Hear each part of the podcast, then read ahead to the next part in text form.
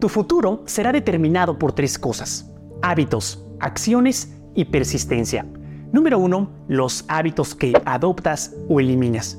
Y es que los buenos hábitos son fundamentales para que tengas salud física, mental y emocional, lo cual es de gran utilidad para enfrentar los retos que irán llegando en tu vida. Por ejemplo, errores, fracasos, rechazos y pérdidas, entre otros.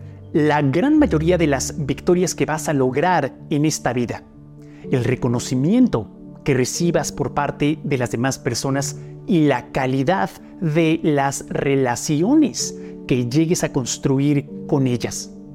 El nivel de respeto que llegues a tenerte a ti mismo o a ti misma, el cuerpo y la salud que vas a tener en un futuro y las cosas materiales que vas a poder adquirir, así como el sentido de propósito que le vas a dar a tu vida, van a ser un resultado de los hábitos que hoy gobiernan tu mente, tus decisiones y tus comportamientos. El proceso de adoptar un buen hábito, por supuesto, implica muchos retos porque depende tanto de variables que vas a poder controlar, como por ejemplo programar un recordatorio en tu celular o rodearte de manera intencional de personas que genuinamente quieran verte ganar y que te impulsen a salir adelante, como de variables que no vas a poder controlar, como por ejemplo tu biología o tu historia de vida, que por supuesto van a influir en tu personalidad y que también pudieran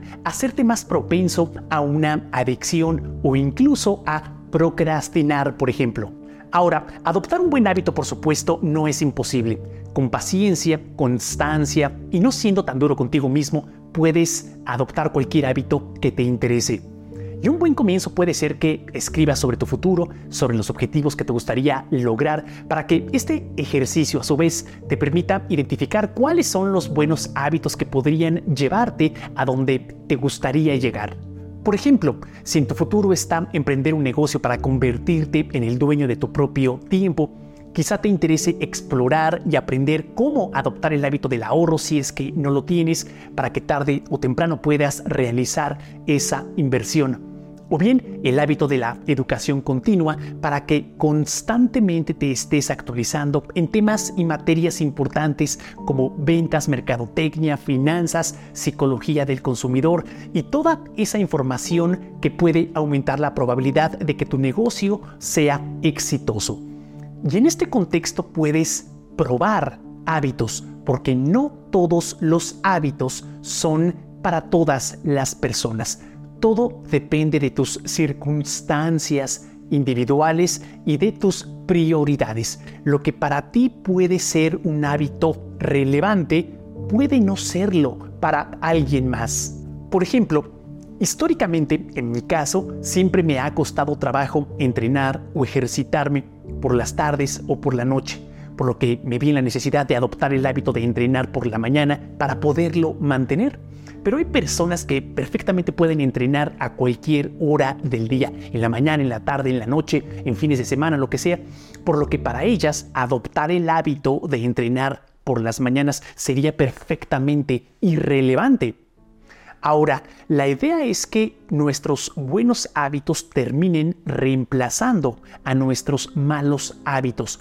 Y para eso primero tenemos que identificar cuáles son nuestros malos hábitos. La gran mayoría de las personas los tenemos. Entonces es una muy buena idea reflexionar qué es lo que hacemos con nuestro tiempo y también podemos acercarnos con seres queridos o personas en las que confiemos para tener esta conversación sobre nuestros malos hábitos y así nos podamos, eh, nos podamos asegurar de que estamos tomando en cuenta nuestros puntos ciegos para poder hacer algo al respecto y también identificar qué detona que nosotros estemos regresando a estos malos hábitos. Por ejemplo, hay personas que cuando se sienten estresadas por el trabajo, por lo que sea, les da por abusar de la comida chatarra o del alcohol.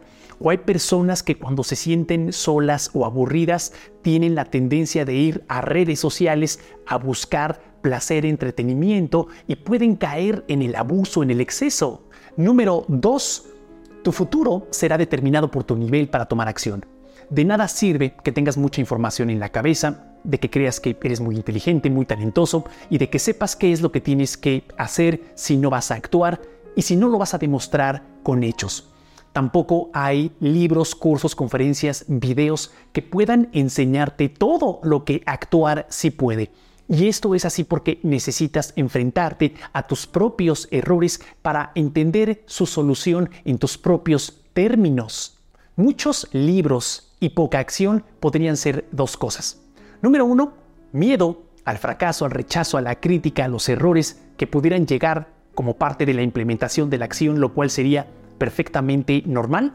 O bien que pudieras estar participando en un juego de estatus intelectual con estas personas que casi casi leen un libro a la semana, pero que no hacen nada con la información que adquieren de estos libros, ni siquiera toman notas, lo cual es muy importante porque nuestro cerebro no está diseñado para almacenar información de manera infinita. La tenemos que descargar en algún lado, en tu tableta, celular, computadora, libreta, lo que sea pero para que puedas regresar a estas ideas y las puedas implementar. De otra manera las vas a olvidar rápidamente y es como si no hubieras leído nada, lo cual sugiere una pérdida de tiempo. Entonces, nadie más va a venir a salvarte, nadie más va a venir a hacerlo por ti. Tienes que actuar. Ahora, lo maravilloso de actuar es que eh, es una fuente muy interesante, muy poderosa para crear confianza en nosotros mismos. Primero es el coraje, la valentía de actuar y posteriormente viene la confianza en nosotros porque nuestro cerebro va a ver esta evidencia de que podemos levantarnos de los errores y de que va a llegar aprendizaje con ellos para poderlo intentar mejor la siguiente ocasión. ¿Quieres mejorar la confianza que tienes en ti mismo o en ti misma? Primero haz, primero actúa ya después verás cómo solita empieza a llegar esa confianza con todo el aprendizaje y la experiencia que vas a adquirir. Estas son tres cosas que a mí me han ayudado a tomar acción de verdad. Número uno, tener una idea clara de lo que quiero lograr.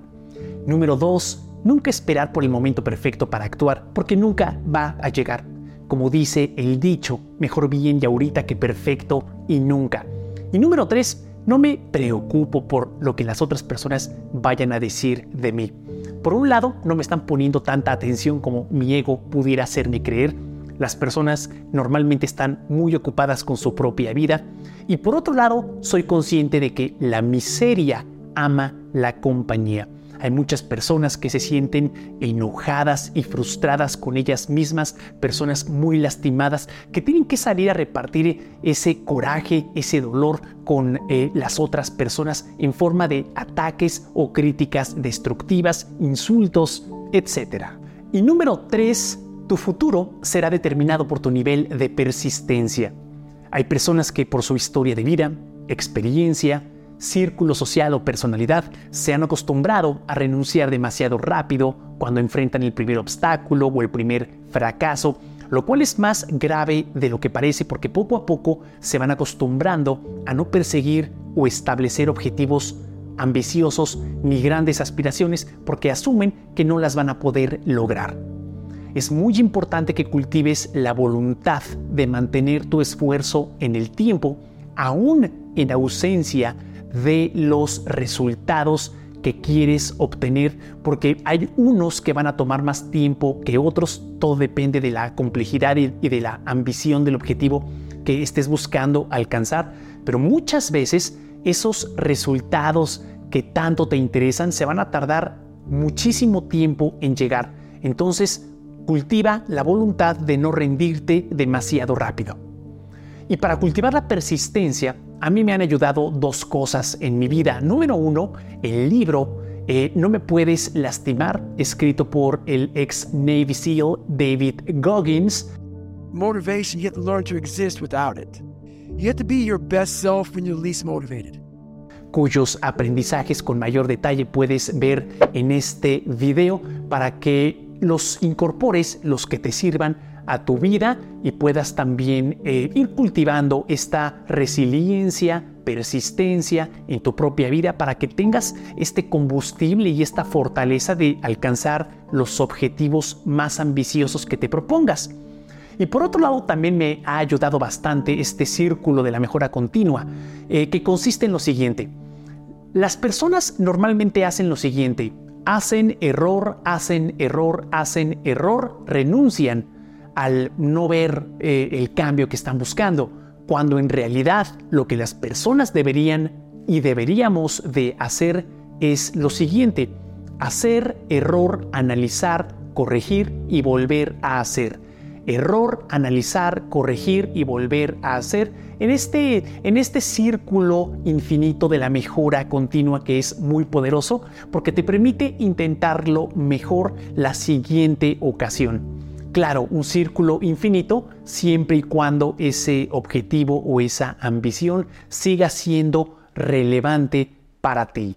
Albert Einstein definía a la locura como realizar la misma actividad una y otra vez esperando un resultado diferente.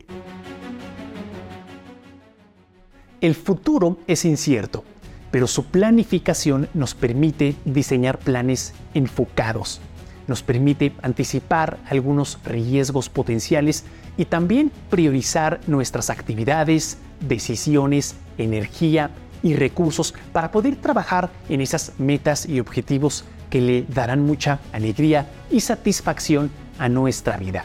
Muchísimas gracias por haberme acompañado y si llegaste hasta este momento del video, por favor escribe en la sección de comentarios la palabra futuro para darme cuenta que llegaste hasta este momento. Recuerda que estos episodios también están disponibles en versión podcast por si es un formato más conveniente para ti. Gracias y hasta pronto.